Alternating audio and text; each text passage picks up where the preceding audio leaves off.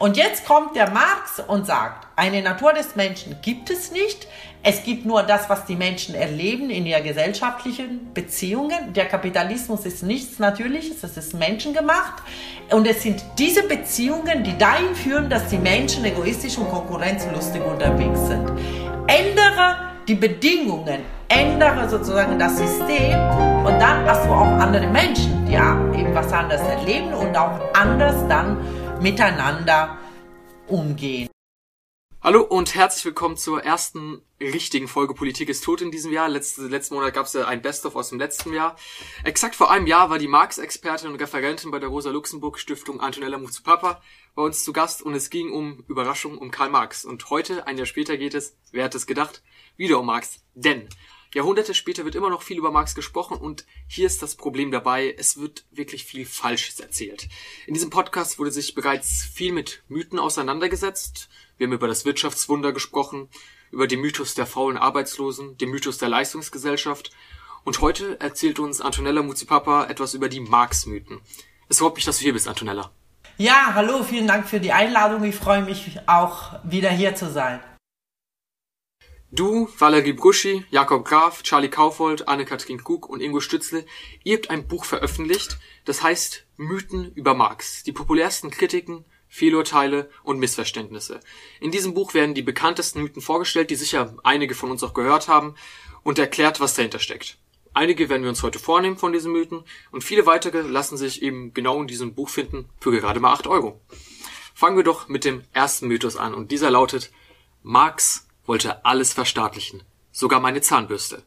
Norbert Herging schrieb am 29.05.2017 in einem Artikel zu Marx Antwort auf die Finanz- und Bankenkrise im Handelsblatt, für Karl Marx war die Lösung klar. Verstaatlichung. Eins dieser Mythen ist eben, dass im Gegensatz zu jedem liberalen Selbstverständnis Marx fand, für die Lösung für alles, für jedes ökonomische, für jedes politische Problem ist der Staat. Eine Krise, der Staat wird das schon regeln. Antonia, ist da was dran an diesem Mythos? Naja, also wenn ich es jetzt kurz machen würde, dann würde ich sagen, nee, ist nichts dran. Aber äh, diese Mythen, äh, die haben ja auch immer eine Grundlage irgendwie, auf der sie basieren und aus der sie sich ähm, entwickelt. Und es stimmt ja, dass Marx ein scharfer Kritiker des Privateigentums ist. Also, dass man sagen kann, ja, Marx wollte das Privateigentum abschaffen.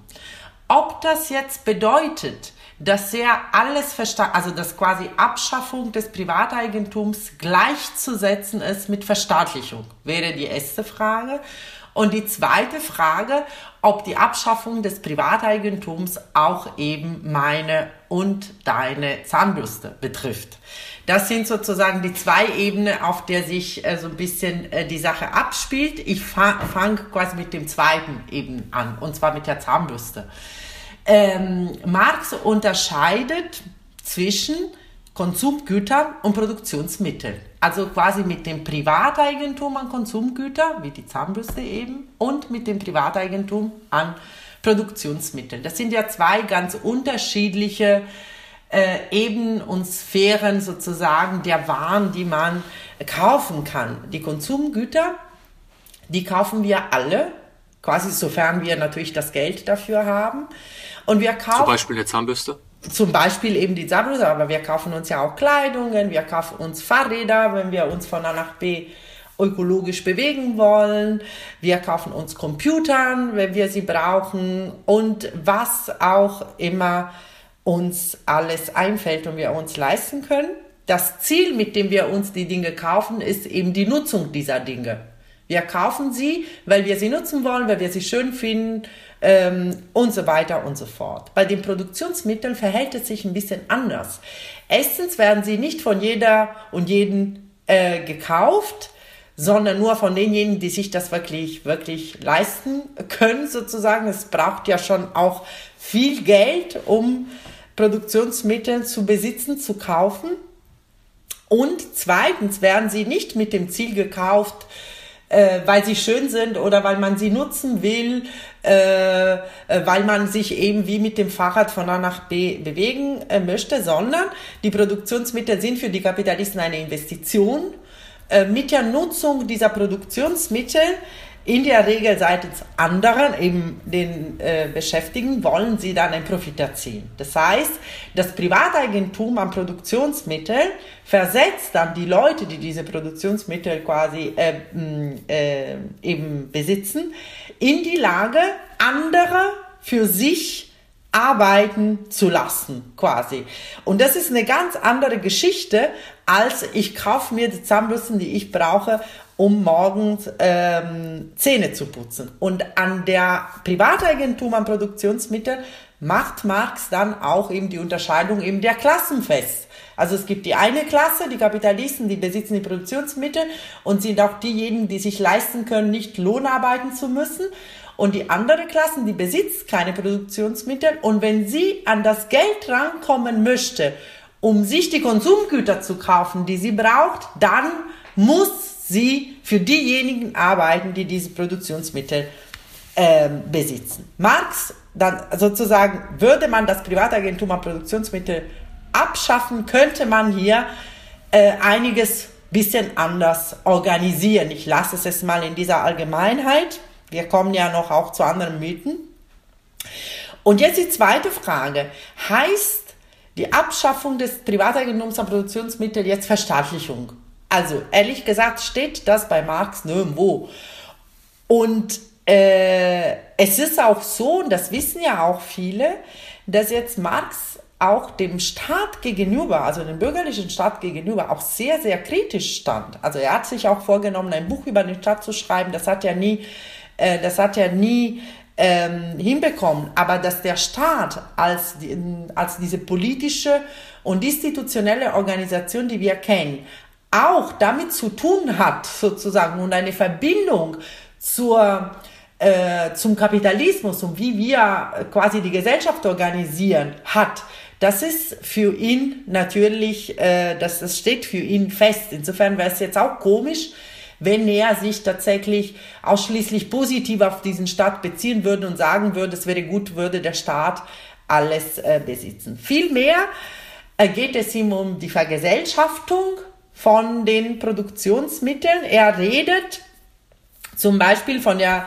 Notwendigkeit, die Produktionsmittel gemeinsam zu verwalten und zu kontrollieren. Also es gibt da und da in den Werken, in den Schriften von Marx dann Äußerungen so ein bisschen darüber, äh, die, die ein bisschen sozusagen etwas darüber sagen, wie äh, eine Gesellschaft jenseits des Kapitalismus aussehen könnte oder das sein oder andere. Also eine richtige Beschreibung oder Analyse einer solchen Gesellschaft gibt es nicht, aber zum Beispiel eben in seiner Schrift zur Pariser Kommune, äh, der, der, er nimmt ja diese, diese Erfahrung der Pariser Kommune also 1871 eben Arbeiterinnen, die in Paris nach dem Aufstand quasi eine Zeit lang die Macht übernommen haben und dort eben Produktion, Verteilung von Gütern ganz anders organisiert haben. Eben nicht privat und auch nicht staatlich sozusagen. Und das nimmt Marx so ein bisschen als Beispiel, um zu sagen, ja, so könnte man das machen. Äh, so in dieser Richtung sozusagen geht die äh, Vergesellschaftung. Vielleicht so viel zu diesem Essen-Mythos. Also wenn ich nochmal das Grundproblem dieses, die zwei Grundprobleme dieses Mythos zusammenfassen dürfte, ist es, dass es ein Missverständnis darüber gibt, was mit Privateigentum gemeint ist, dass da eben nicht die Zahnbürste mit gemeint ist oder der Computer oder sowas. Und dass das, und das zweite Problem dahinter ist, dass es ein Missverständnis darüber gibt, wie Marx Einstellung zum Staat war. Exakt. Perfekte Zusammenfassung, würde ich sagen. Wunderbar. Dann kommen wir zum zweiten Mythos und zwar Marx' Theorie musste zum Stalinismus führen. In der Welt schrieb Alan Posner am 9.3.2008, wenn je eine Theorie durch die Praxis widerlegt worden ist, dann diese, vom Preis, den die Menschheit dafür bezahlt hat, ganz zu schweigen. Hier haben die Ungeheuer Lenin, Stalin, Mao ihre geistige Wurzel. Wer den Marxismus für eine gute Idee hält, der nur schlecht ausgeführt wurde, kennt seinen Marx nicht. Diese typisch deutsche Idee von der Freiheit als Ergebnis der Diktatur ist verrückt das hört sich ja relativ hart an. Und der Mythos dahinter ist eben, dass Marx Theorie, was er geschrieben hat, dass es genau das schon so gegeben hat, dass es so umgesetzt wurde und dass die, diese Politik dieser Staaten eng mit seiner Theorie verbunden ist und dass Marx quasi der geistige Stichwortgeber des Stalinismus wäre. Was ist da jetzt genau dran, Antonella? Ja, also auch hier würde ich sagen, es ist echt wenig, äh, wenig dran.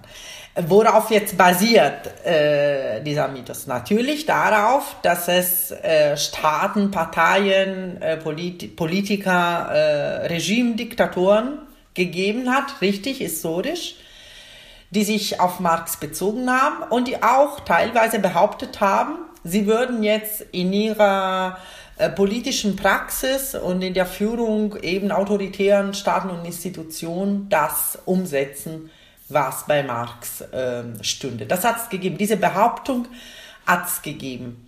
Aber ist an dieser Behauptung was dran, sozusagen? Also ich würde sagen, nein.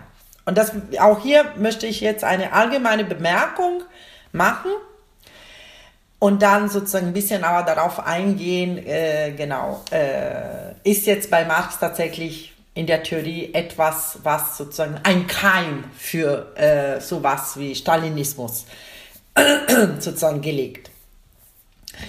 Ich finde ganz allgemein sehr schwierig äh, zu behaupten oder zu sagen, es, es, also dass bestimmte politische Systeme aus seiner Theorie hervor, äh, äh, rausspringen, sozusagen, dass eine Theorie äh, konkrete sozusagen äh, politische Form ähm, hervorruft. Das finde ich ganz schwierig, nicht nur bei Marx, sondern auch im Allgemeinen. Wenn man jetzt marxistisch argumentieren würde, würde man sogar sagen, es ist in der Regel eher so, dass sich in der Realität etwas abspielt, was die Theorie dann in Gedanken und Begriffen sozusagen fasst. Also genau quasi das Gegenteil, aber nicht sozusagen, dass etwas theoretisiert wird, was dann in die Wirklichkeit sozusagen hinhergebracht wird. Aber das ist jetzt allgemein und ich meine, die Debatte ist ja so groß, ob bei Marx was angelegt ist, was eben zum Stalinismus zum Beispiel geführt haben kann, dass man jetzt auch nicht sagen kann, nee, kann nicht sein, weil aus der Theorie äh, keine Praxis sozusagen ähm, entstehen kann. Da muss man schon auch ein bisschen vielleicht argumentieren.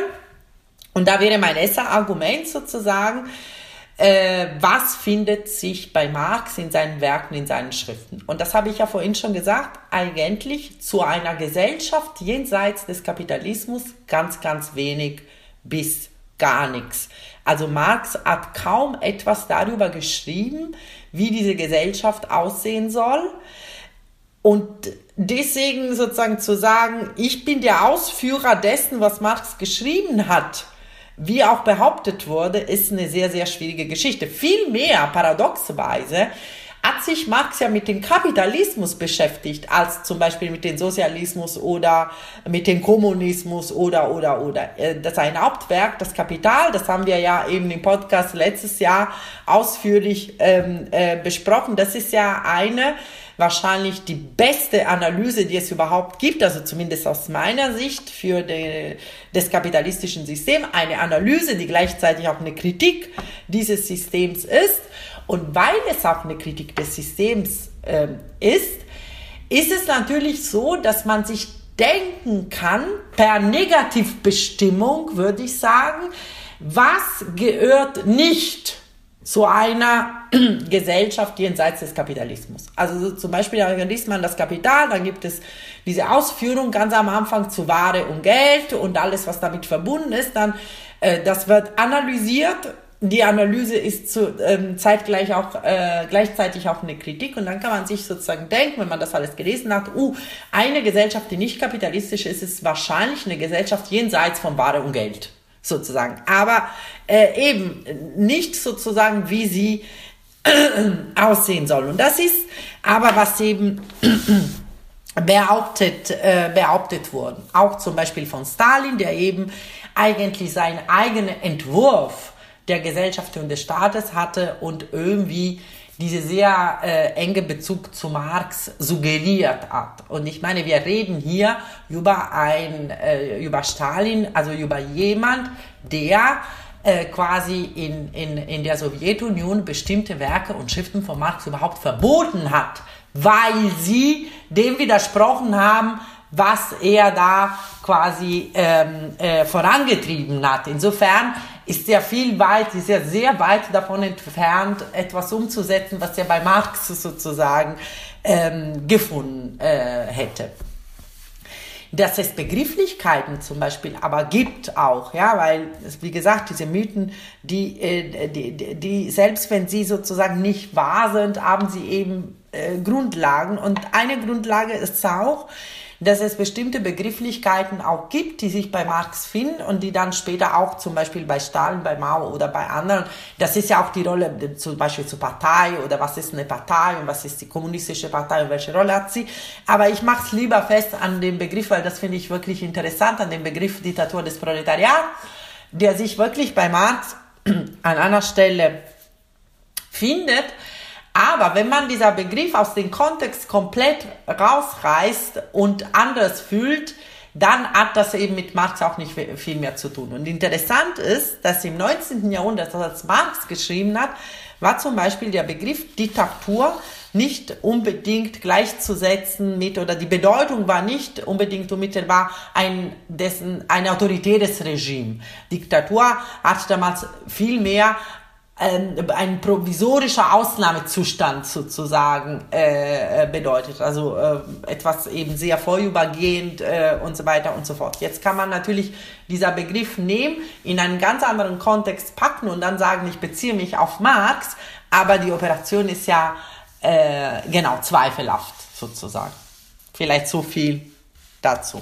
Mhm wo hier das Problem mit diesem Mythos ist, dass er sich auf einen anderen Mythos fast beruht, und zwar, dass Marx Hauptwerk äh, ein, eine Vorstellung der kommunistischen Gesellschaft ist, obwohl es ja eben eine Kritik der kapitalistischen genau. oder eine Analyse der kapitalistischen Gesellschaft ist. Heißt, dieser Mythos beruht schon auf einem anderen falschen Mythos und das macht diesen Mythos dann eben quasi doppelt falsch, kann man so sagen. Gut, kommen wir zum dritten Mythos und der ist sehr interessant und zwar sagt der, Heute gibt es doch gar keine Ausbeutung mehr. Kaum einer hat den Begriff Ausbeutung wie Marx geprägt. Und jetzt sagt man, warum machen wir das eigentlich noch? Es gibt doch gar keine Ausbeutung mehr, denn die Gewerkschaften haben sich doch teils durchgesetzt. Es gab höhere Löhne in den 70ern, was ja auch teils stimmt. Die Löhne sind gestiegen, so ist nicht. Und warum haben wir diese Diskussion noch? Wir leben in Deutschland. Jetzt gibt es keine Ausbeutung mehr. Wir sind in einer besseren Welt in Anführungsstrichen. Stimmt das? Gibt es keine Ausbeutung mehr? Genau. Laut dem Mythos. Genau. Wenn man jetzt Ausbeutung gleichsetzt mit Höherlöhne oder höhere äh, Löhne oder auch mit äh, bessere Arbeitsbedingungen, dann kann man sagen, ja klar, also verglichen mit dem 19. Jahrhundert, also als Marx das Kapital geschrieben hat, hat sich das zumindest und übrigens in der westlichen Welt, das muss man ja, ja auch schon irgendwie relativieren und verkleinern, zumindest äh, politisch und äh, äh, geografisch. Also dann kann man sagen, in der westlichen Welt haben sich die Arbeitsbedingungen und die Höhe der Löhne doch äh, äh, entwickelt.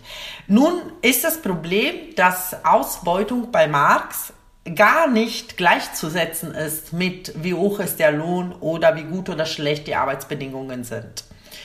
Die Ausbeutung ist ein analytischer Begriff bei Marx und es hat eine sehr, sehr präzise äh, Bedeutung.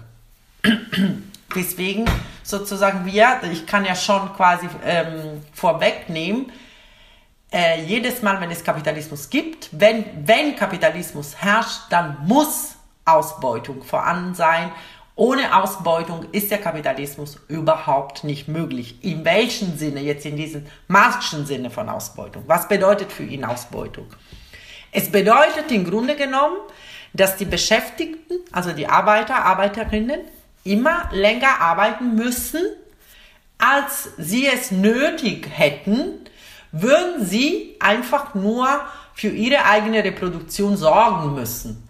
Äh, wenn wir, wenn die Arbeiterinnen nur das produzieren müssen, was was sie für sich selbst und ihre eigene Reproduktion brauchen, dann gäbe es keine Ausbeutung. Aber im Kapitalismus geht es ja den Kapitalisten, den Unternehmern vor allem darum, Profit zu machen. Also eben eine Investition zu tätigen, also eine Summe Geld zu investieren, um dann am Ende quasi mehr rauszuholen. Worauf basiert dieser Profit? Dieser Profit basiert genau darauf, dass die Leute immer länger arbeiten, als sie es sonst müssten, wenn es keinen Profit sozusagen ergeben. Wie kann man sich das jetzt vorstellen? Ganz grob. Ich mache jetzt anhand eines Beispiels, das sich auch im Kapital findet, aber es ist wirklich ein ganz, ganz grobes Beispiel. Man hat einen Arbeitstag. Nehmen wir an, acht Stunden. Dieser Arbeitstag teilt sich in zwei Teile. Ein Teil, nehmen wir an, sechs Stunden, äh, entspricht der sogenannten notwendigen Arbeitszeit. Also das ist die Zeit, in der die Leute, egal welche Gesellschaft herrscht, arbeiten müssen. Weil das ist die Zeit, in der sie alles produzieren, was man braucht. Weil wir brauchen ja alle immer Lebensmittel, dies und jenes und so weiter. Also gearbeitet muss ja, muss man, muss immer äh, äh, werden. Die Rest, für diese sechs Stunden bekommen die Leute auch einen Lohn. Also die bekommen quasi diese sechs Stunden entlohnt. Die restlichen zwei Stunden, die müssen auch gearbeitet werden und dafür gibt es aber keinen Lohn. Es gibt kein Äquivalent. Das was, also wirklich ein ganz, ganz grobes Beispiel, ja. Äh, was jetzt in diesen zwei extra Stunden produziert wird, wenn es sich verkauft und sich in Geld verwandelt, darauf basiert quasi der Profit der Kapitalisten. Also auf diese quasi Teilung und auf die Tatsache, dass es einen Teil der Arbeitszeit gibt, die nicht ähm, entlohnt wird. Also ohne äh, Gegenleistung. Und das ist sozusagen, das ist Ausbeutung bei Marx. Es ist weder ein moralischer Begriff noch die Beschreibung von irgendwelchen äh, Arbeitsbedingungen, sondern einfach die Tatsache, äh, dieser Tatsache quasi der Mehrarbeit, der, die kostenlos ist für die, für die Kapitalisten. Eine aber noch äh, wichtige Bemerkung sozusagen dazu ist, dass, dass die Ausbeutung jetzt nicht ein Alleinstellungsmerkmal von dem Kapitalismus ist. Die gab es ja auch schon zum Beispiel im Mittelalter. Das Fiese. Im Feudalismus. Genau.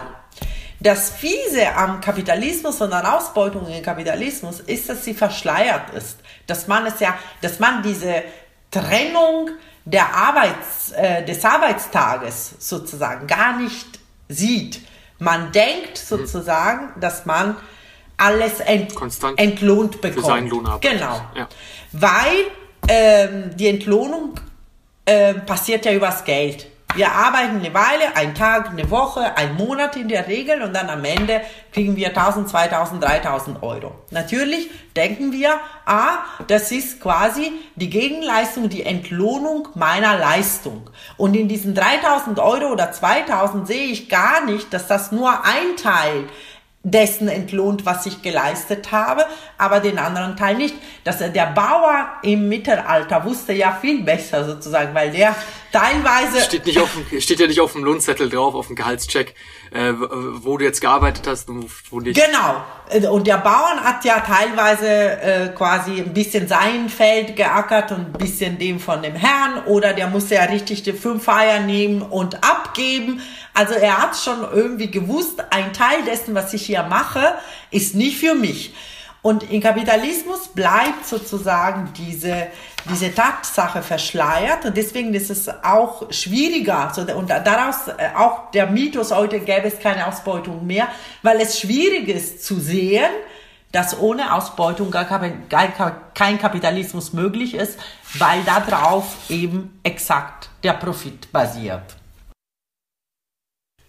Hier wieder das Grundproblem dieses Mythos ist wieder ein, ein Missverständnis von Begriffen, wenn man über Marx spricht und sagt, dass es doch heute gar keine Ausbeutung mehr gäbe, äh, hat man eben den falschen Begriff von Ausbeutung, den Marx verstanden hat unter Ausbeutung. Und selbst wenn man aber auch nicht von dem marxischen Begriff der Ausbeutung ausgehen würde, wäre das natürlich auch Unsinn, denn selbstverständlich werden immer auch noch Leute jetzt nicht vom marxischen Begriff ausgebeutet. Wir denken an die Tönnies-Debatte im letzten Jahr. Also so ist nicht, selbst, selbst wenn man jetzt nicht vom marxischen Begriff ausgeht, stimmt das natürlich nicht und ausgegangen vom marxischen Begriff ist ja ein Missverständnis des Begriffes Ausbeutung vorhanden und macht den Mythos wieder falsch. Gut, dann wären wir jetzt beim allerletzten Mythos für heute und zwar Marx Theorie ist ja gut, aber der Mensch nicht gut genug. Heike Göbbel schrieb am 30.12.26 in der FAZ, Altruismus mag das schönere Leitbild für eine, eine, eine Gesellschaft sein. Das wirklich, wirklichkeitstauglichere bleibt der Eigennutz. Das haben die vielen fehlgeschlagenen Versuche gezeigt, stabile Gesellschaftsordnungen zu errichten, die ohne die Triebfeder des Eigennutzes auskommen und dementsprechend auf Wettbewerb und Besitzrechte verzichten. Der Mensch wird eben nicht als selbstloses, aufopferungsvolles Wesen geboren, sondern von der Natur vor allem mit dem festen Willen ausgestattet, sich in einer widrigen Welt im Überlebenskampf den bestmöglichen Platz zu sichern. Das ist einer dieser Mythen und zwar das, die Idee ist ja ganz gut, aber wir Menschen sind zu schlecht dafür. Wir sind zu egoistisch. Ist ja eine ganz nette Idee, was der Marx sich da ausgedacht hat. Aber es, es geht einfach nicht. Es ist unmöglich. Wie oft wir das schon gehört haben, braucht man gar nicht erst aufzuzählen. Aber stimmt das jetzt auch? Liegt es an der Natur des Menschen? Oder kann man hier auch wieder sagen, das geht doch nicht, weil Marx hat ja gar nicht mal die kommunistische Gesellschaft beschrieben, sondern eigentlich nur eine Analyse des Kapitalismus gezeigt. Wie kann man das überhaupt sagen? Was ist jetzt dran an diesem Mythos? Naja, dran an dieses Mythos ist vielleicht die Beschreibung dessen, was, äh, was die Menschen zumindest hier und jetzt sind und machen. Also ich meine, wir, dass, dass Menschen in dieser Gesellschaft egoistisch unterwegs sind, dass sie auch sogar konkurrenzlustig sind, dass sie eher so ein, ein Gegeneinander als ein Miteinander irgendwie veranstalten und erleben, das sehen wir ja jeden Tag. Das sieht man ja auch in der Schule schon, äh, nehme ich an, wenn es zum Beispiel darum geht, den besten Platz in der besten Schulen zu ergattern, dann ist man schon auch in einer Konkurrenz äh, mit den anderen. Man muss ja besser sein und man muss sich durch setzen. Das stimmt. Ob jetzt das stimmt, weil die Menschen von Natur aus konkurrenzlustig und egoistisch seien, ist eine ganz andere Frage. Und da würde Marx jetzt, das äh, glaube ich, eben genau sozusagen das Gegenteil behaupten und das Ganze sozusagen umkehren. Was meine ich damit? Es gibt für Marx keine Natur des Menschen. Es gibt, es gibt nicht die Beschreibung, der Mensch ist, egal wann, äh, egal in welcher Gesellschaft und in welcher Zeit, es gibt etwas, was die Menschen quasi als solchen jenseits dessen, was sie erleben, beschreibt. So was gibt es bei Marx nicht. Was die Menschen sind, entscheidet sich und ändert sich je nachdem, wie die Menschen leben und welche gesellschaftliche Beziehungen sie eingehen oder eben auch nicht. Also es ist es umgekehrt, weil der Kapitalismus auf Egoismus, Individualismus, Konkurrenz und so weiter basiert, sind die Menschen so.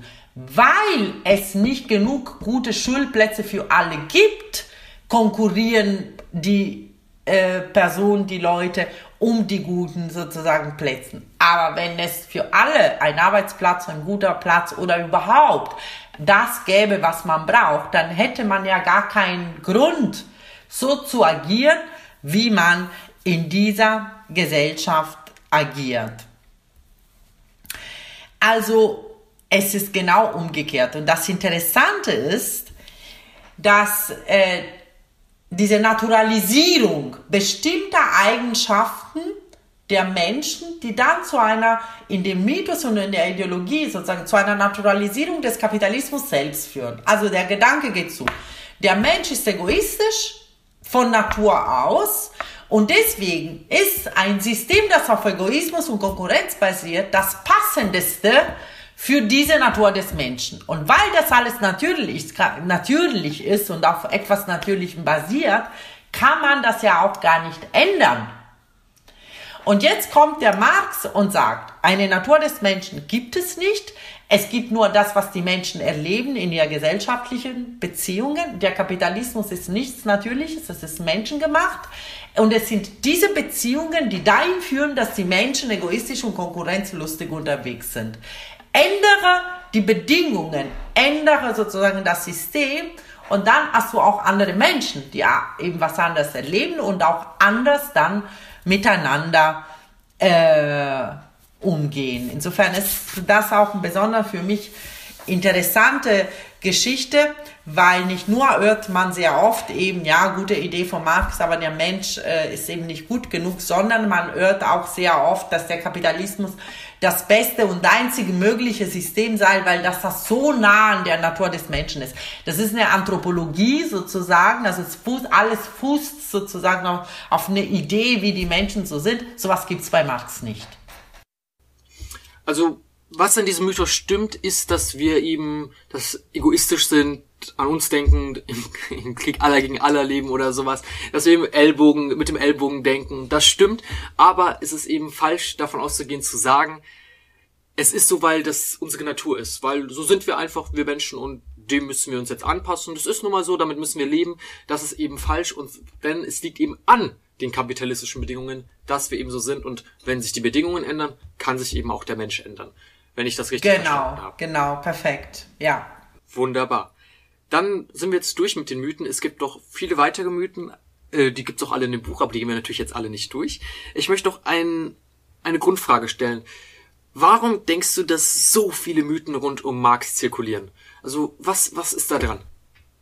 Ja, also ich denke, auch hier gibt es so ein, kann man im Allgemeinen sagen, es ist jetzt äh, nicht nur das Schicksal von Marx, sondern auch von vielen anderen Autoren, Autorinnen, vor allem von Klassikern sozusagen, dass da sich Mythen äh, entwickeln und dass, oder dass die Leute sozusagen bestimmte Autoren mit äh, irgendwas in Verbindung bringen, was vielleicht bei der jeweiligen Person, Autoren, Autorin kaum eine Rolle gespielt hat. Wir bringen, glaube ich, in, in, in, äh, im Buch dieses Beispiel auch mit Adam Smith, um eben jetzt in dieser Marx Geschichte so ein bisschen zu, ähm, zu bleiben, eben äh, klassischer Ökonom in England, sehr stark kritisiert auch von Marx und äh, Adam Smith kennt jeder und jede wegen der unsichtbaren Hand des Marktes. Dass jetzt dieser Begriff unsichtbare Hand des Marktes bei Smith gar nicht so die große Rolle gespielt hat, dass es sogar sich um ein Zitat handelt aus Shakespeare und so weiter, das weiß ja kaum jeder und sozusagen es bleibt an ihm kleben,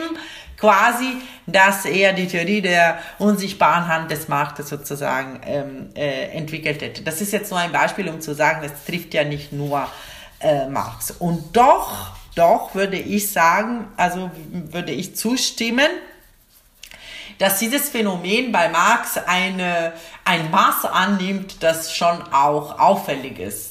Sowohl für die Quantität der Mythen, die da eben, wie du gesagt hast, so äh, zirkulieren, als auch wirklich für die Verbreitung, ja, weil es gibt wirklich Dinge, die wir jetzt in diesem Buch aufgegriffen haben, die wirklich viele, viele Leute auf der Welt einfach gleich äh, nachplappern würden oder von, von denen sie, von denen wirklich, wirklich viele, viele Leute richtig überzeugt sind. Das, äh, ich kann jetzt natürlich nicht sagen, so womit das zu tun hat. Ich kann sagen, was ich mir denke. Und ich denke mir, das hat ähm, mit der politischen Dimension zu tun mit der politischen Dimension von Marx, von seinem Leben und von, von seinem Werk und auch von dem, was quasi nach, ähm, nach Marx kam.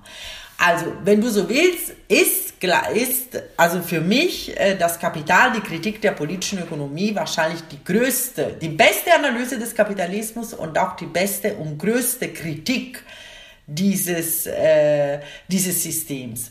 Dass es da auch ein Interesse gibt, diese, diese Theorie und diese Kritik sozusagen in, in ähm, so ein bisschen in Verruf geraten zu lassen oder etwas entgegenzusetzen oder schlecht zu reden, das verstehe ich. Und es verstärkt sich, dieses Bedürfnis oder dieses Interesse verstärkt sich, denke ich natürlich sogar, wenn es ähm, quasi auch in der Praxis ähm, Politiker, Staaten, Parteien, Bewegungen gibt. Also etwas, was richtig lebt und sagt, ich bin quasi, ich äh, beziehe mich auf Marx und versuche eher einen alternativen Entwurf dieser Gesellschaft, dann wird ja das Interesse, etwas dem etwas entgegenzusetzen, sehr, sehr, sehr groß. Ja, das, also, mir ist jetzt in Bezug darauf eben der Begriff des Antikommunismus äh, eingefallen. War ja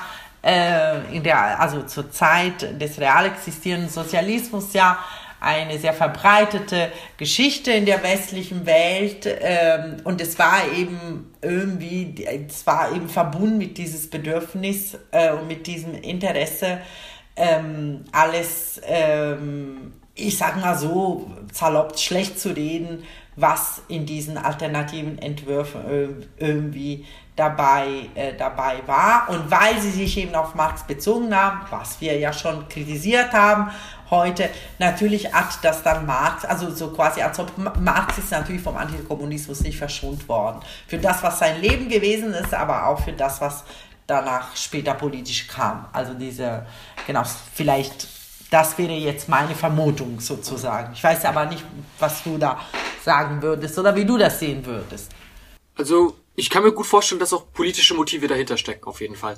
Aber was vielleicht auch möglich ist, dass es Dinge einfacher macht. Dass es einfacher macht, das jetzt zu sagen, ach, heute gibt's doch gar keine Ausbeutung mehr, ach, der Mensch ist ja gar nicht gut genug und so Zeug. Dass es auch einfach Dinge nicht so überkompliziert macht und das einfacher macht und so kann ja. man sich das dann einigen. Ja, das stimmt, das stimmt. Dass die Leute immer auch dass immer sich das verbreitet, was so eben simpel ist und was nicht nicht zu sehr so ja komplizierte Gedanken oder Sachen äh, nötig macht. Ja. Dann sind wir am Ende. Herzlichen Dank, Antonella. Ähm, es gibt noch sehr, sehr viele Mythen in diesem Buch. Äh, wir haben jetzt gerade mal viel besprochen, zum Beispiel, dass Marx Antisemit war, äh, dass äh, Marx den Untergang des Kapitalismus vorher gesagt hat, dass der die Anarchisten hasste. Und an einigen ist auch was dran, zum Beispiel, dass er die Geschlechterverhältnisse ignoriert hat. Also es ist nicht nur so, dass alles komplett erfunden und erlogen, ja, genau. äh, stunken und erlogen ist. Also es gibt auch einige, die wo was dran ist, wo man sehr wohl sagen kann, ja, das könnte stimmen. Wir haben uns jetzt natürlich die ausgesucht, die wo wenig dran ist, aber wollte ich nur noch mal erwähnt haben, die gibt es auch. Und ähm, ja, die kann man in dem Buch nachlesen. Und ich bedanke mich für, dass du da warst, Antonella, und wir hören uns dann in der nächsten Folge wieder. Ja, vielen Dank dir, Marc David, und äh, allen für das Zuhören. Bis bald. Wunderbar. Bis bald. Tschüss. Tschüss. Das war Politik ist tot. Wer den Podcast finanziell unterstützen möchte, kann das über das in der Beschreibung angegebene Konto tun oder über den angegebenen PayPal-Link. Herzlichen Dank.